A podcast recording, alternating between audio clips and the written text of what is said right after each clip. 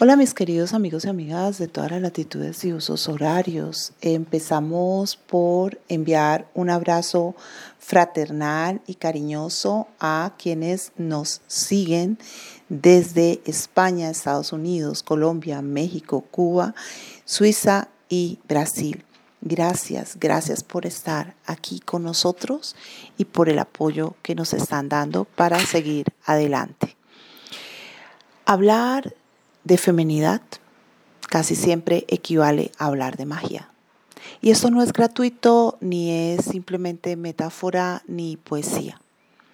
Eso tiene una profunda raíz en la historia y en las concepciones em, de mentalidad que se dan desde la misma prehistoria, donde eh, todo indica que las primeras formas de religiosidad estuvieron orientadas al culto lunar, a la práctica mágica que tenía que ver con mantener los principios de fecundidad, de vitalidad, eh, de riqueza, de procreación de las plantas, de los animales y sobre todo de los seres humanos. A esa época en que los seres humanos no entienden racionalmente la realidad, no, no desde la razón occidental, lógica, reflexiva, que busca principios demostrables o principios comprensibles, sino desde una intuición, llamémosla intuición para no hablar de irracionalidad, porque nos metemos en cuestiones filosóficas y en aguas muy profundas. Bien, lo cierto es que el ser humano encuentra ante sí la naturaleza y se asombra, se sorprende.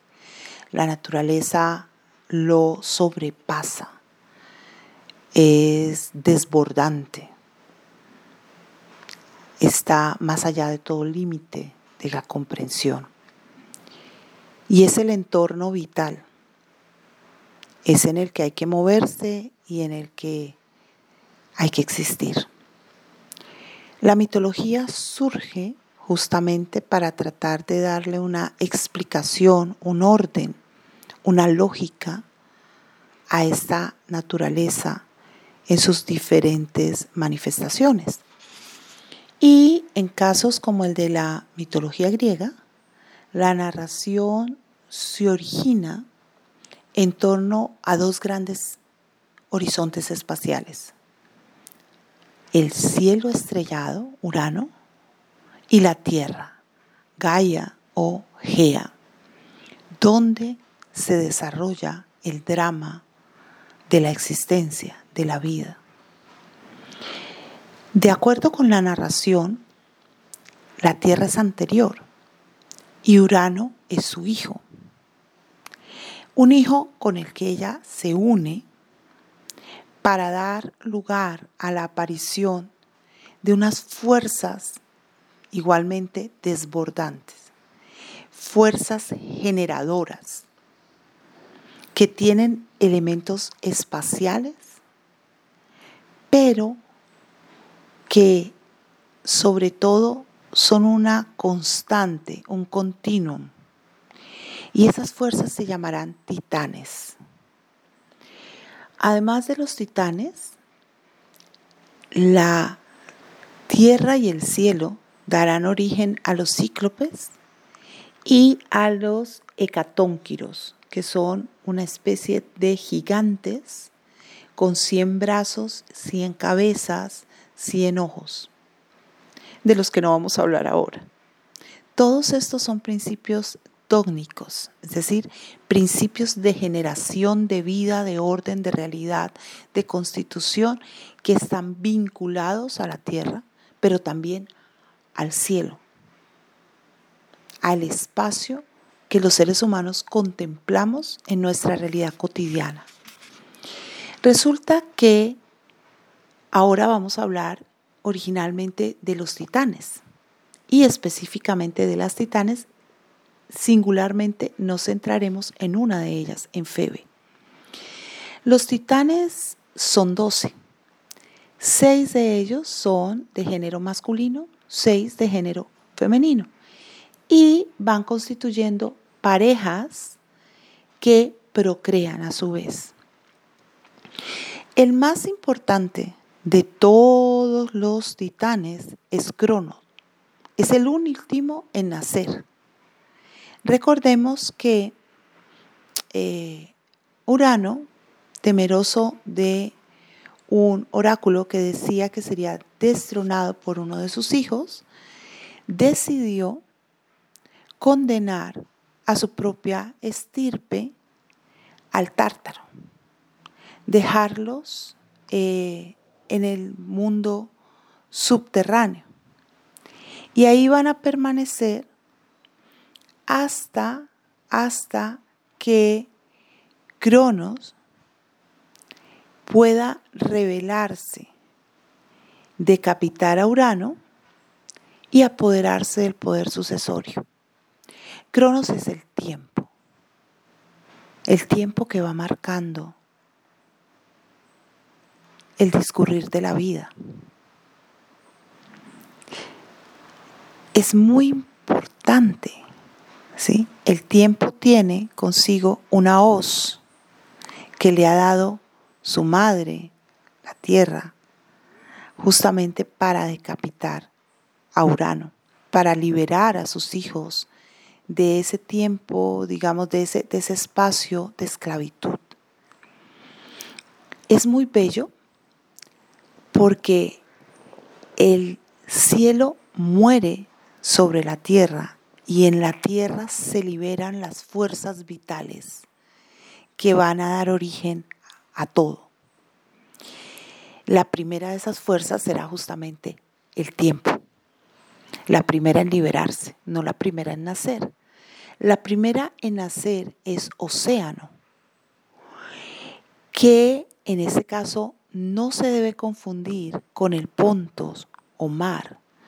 Océano es el más allá del mar, el flujo ancho, lo que los antiguos griegos imaginaban como los torbellinos profundos. Le sigue Japeto, que es el que se queda en el tártaro el que le da, digamos, existencia a ese mundo subterráneo del que luego Hades será rey y gobernante. Es la fuerza de la muerte. ¿Sí? Algo que está allí. Luego está Hiperión. Hiperión va a dar luz a Urano a lo que queda del Urano. Se va justamente a unir con su hermana Tía, que es la riqueza, la abundancia, lo brillante, lo sabio, para dar origen a tres hijos, Helios, el sol, Selene, la luna, y Eos, la aurora. Después de Hiperión viene Rea, su esposa la de los bellos cabellos. Perdón, no es Rea su esposa, la esposa es tía, me equivoqué. Luego viene Rea, que es la de los bellos cabellos. Rea se une a Cronos, al tiempo. Rea es la generación, es la fuerza de la fecundidad. Es la que hace que las mujeres menstruen y dejen de menstruar. Le sigue Temis. Temis eh, a veces se confunde con la tierra, con Gaia o con Gea. Es una divinidad nutricia y profética. Es la diosa de la justicia. Encarna la ley de la naturaleza, la ley que rige el mundo. Por eso ella se une con Zeus, Dios luminoso, más concreto, más aterrizadito, digamos, que Hiperión. Y de esta unión tiene seis hijos. Tres hijas que son las horas, Eunomia, la disciplina, sin la que nada puede realizarse. Di que la justicia, sin la que nada puede ser. Y Irene, la paz, la armonía que concilia todos los contrarios que rigen la realidad del cosmos. Y las tres Moiras que orquestan el destino, sobre todo de todo lo vivo, pero específicamente de los seres humanos. Cloto, quien saca el hilo de la vida, la quesis que lo teje y Atropo que lo corta. La siguiente titán o titánide es Nemocine. Nemocine es la memoria y va a ser ella quien controle el tiempo, quien le dé desarrollo a la experiencia. Miren esa belleza que tiene ya la mitología griega. La memoria orquesta la historia, sobre todo de los seres humanos, pero de toda la realidad. Es ella quien ordena el tiempo. Se une con Zeus, con quien va a tener nueve hijas, cada una engendrada en una noche, y serán las nueve musas. Luego tenemos nosotros a Febe, nuestra titán objetivo. Febe es la de la corona de oro. Ella se casa con Seo, un titán del que no hemos hablado. Seo es la inteligencia del cielo y Febe es la inteligencia de la tierra. Ella es la profetisa. Ella es la que abre con su llave mágica los misterios de la generación, la que permite acceder a los seres humanos al horizonte ¿sí? de lo desconocido, de lo mistérico, de lo mágico y orquestarlo para operarlo y hacer que se produzcan cambios, transformaciones, tanto en lo positivo, generando la vida, la prosperidad, la fecundidad, como en lo negativo, generando la muerte, la esterilidad o la pobreza. Es por tanto una titán sumamente poderosa. Originalmente estaba a cargo del oráculo de Delfos. Ella se une con Seo para dar origen a dos, algunos dirán tres, hijos. Asteria y Leto. Leto o letona es la noche y Asteria tendrá que ver con los astros, con la luz en la noche. Pero, de acuerdo con algunos eh, mitólogos, Febe da origen a Hécate, una divinidad de la que vamos a hablar ahora. Por último tenemos a Tetis, una titánide muy conocida para nosotros, muy cercana por ser la madre de Aquiles. Pero resulta que antes de dar curso a la vida de Aquiles, Tetis se ha unido con Océano para dar origen a las aguas dulces y a los mares originarios, a los tres mil ríos y a las tres mil ninfas de las aguas que los avivan.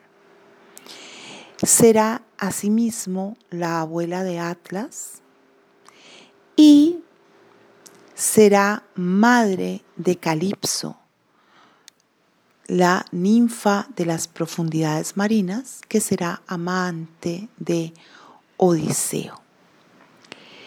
Como les decía, a Febe se le atribuye ser madre de Hécate.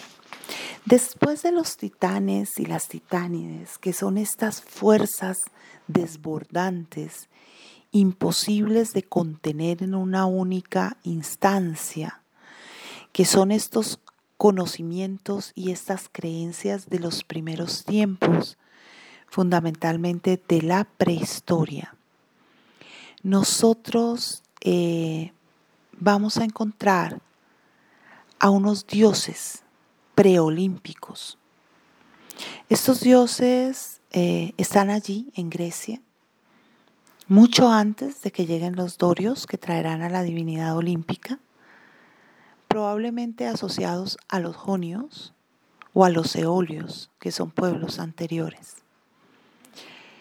Dentro de estos dioses está Hécate, una diosa terrible, porque es diosa de la tierra y de la fertilidad. También se la asocia como diosa de la luna en su carácter tripartito. Tiene, por tanto, tres rostros, el de la luna nueva, el de la luna llena y el de la luna menguante. Se asocia con las parcas o moiras, con el sacrificio sangriento.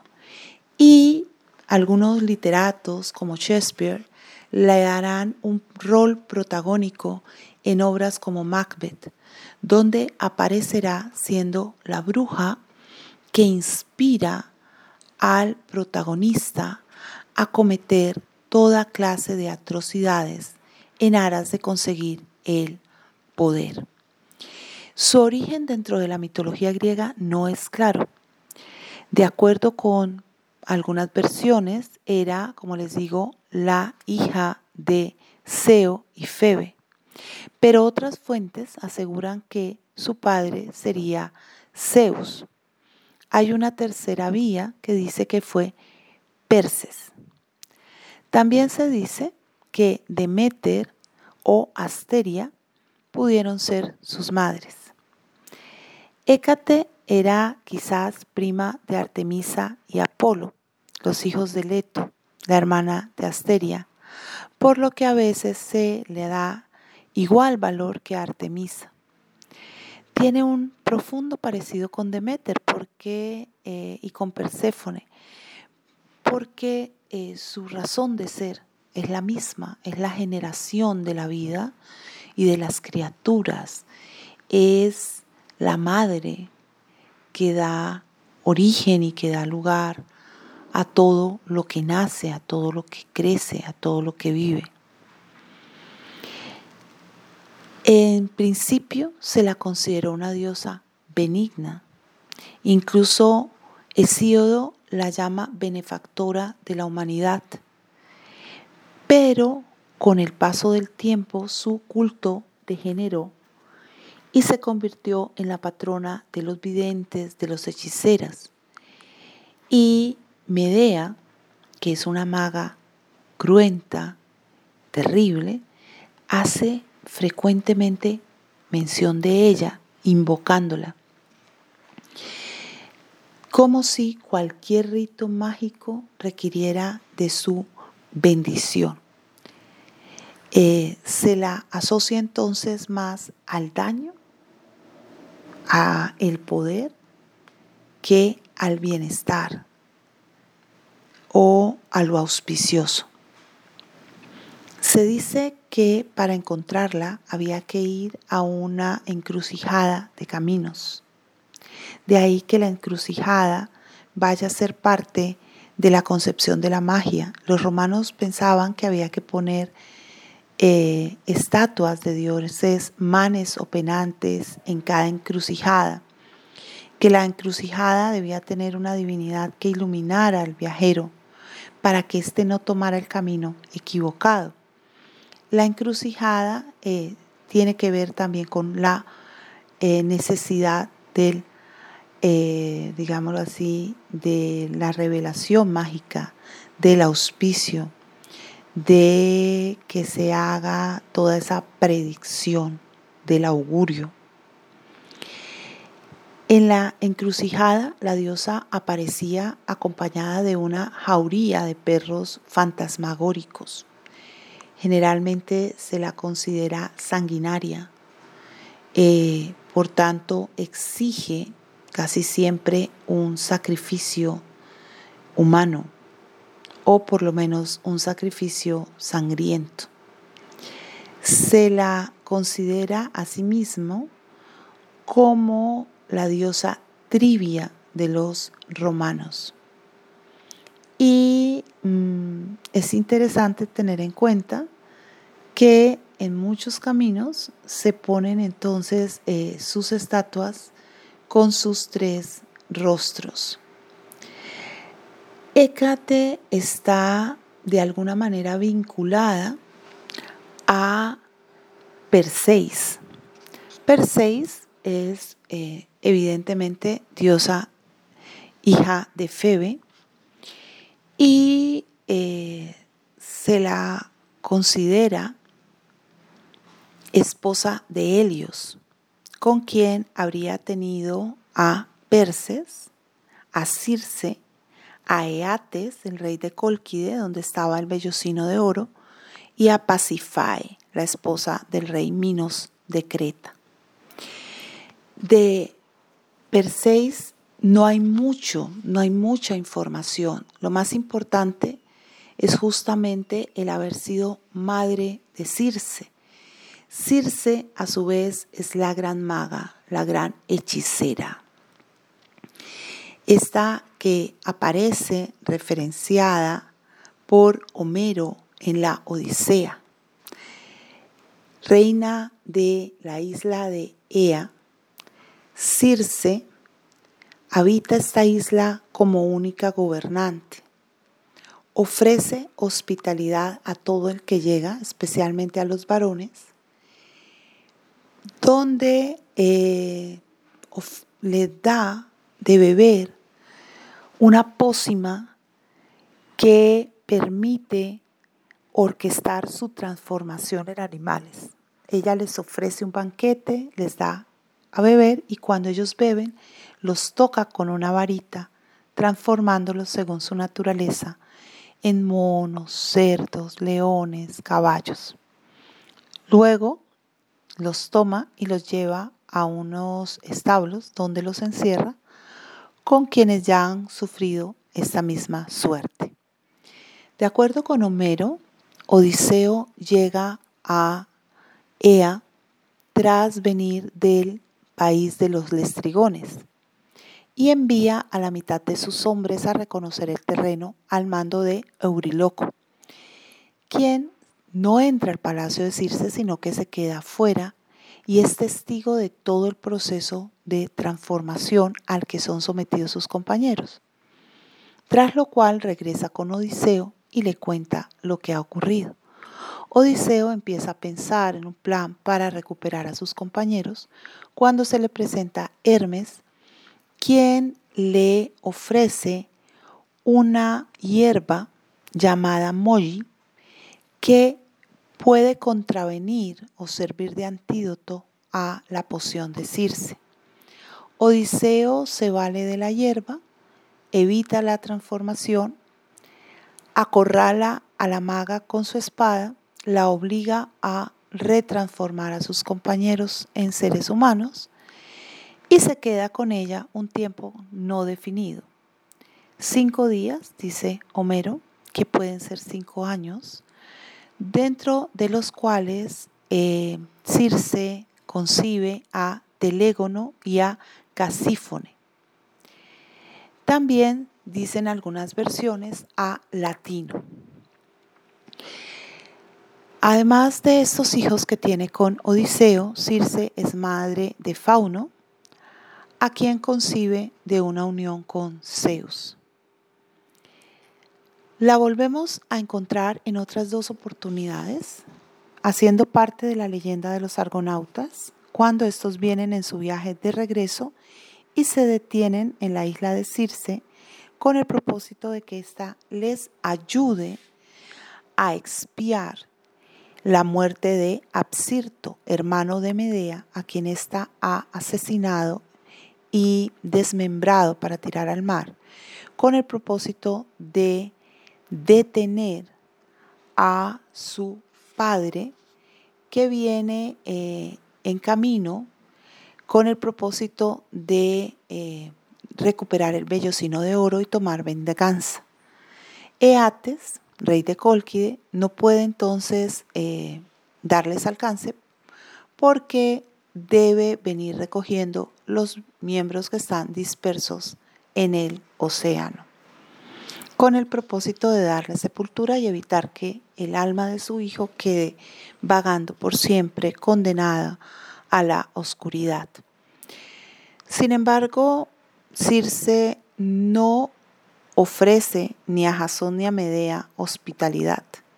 Simplemente los libera y se queda por largas horas conversando con su sobrina Medea, a quien ella ha enseñado todas las artes mágicas. También aparece Circe en relación con Exila, este monstruo que era mitad mujer, la parte superior, mitad jauría de perros antropófagos que devoraban todo cuanto pasaba cerca de ellos, a quien va a encontrar Odiseo en su viaje y quien devorará buena parte de su tripulación. La razón de esta transformación eh, estriba probablemente en dos causas. La primera en que eh, Circe se había enamorado de Glauco, un dios marino, quien prefirió a Exila desairándola. Por esta razón Circe la habría transformado. La segunda razón sería que eh, Poseidón se había enamorado de Exila, quien era muy bella, y Anfitir, esposa de Poseidón, le pidió a Circe que la transmutara y la convirtiera en este monstruo. Bien, con esto nos despedimos por hoy. Muchas gracias por acompañarnos.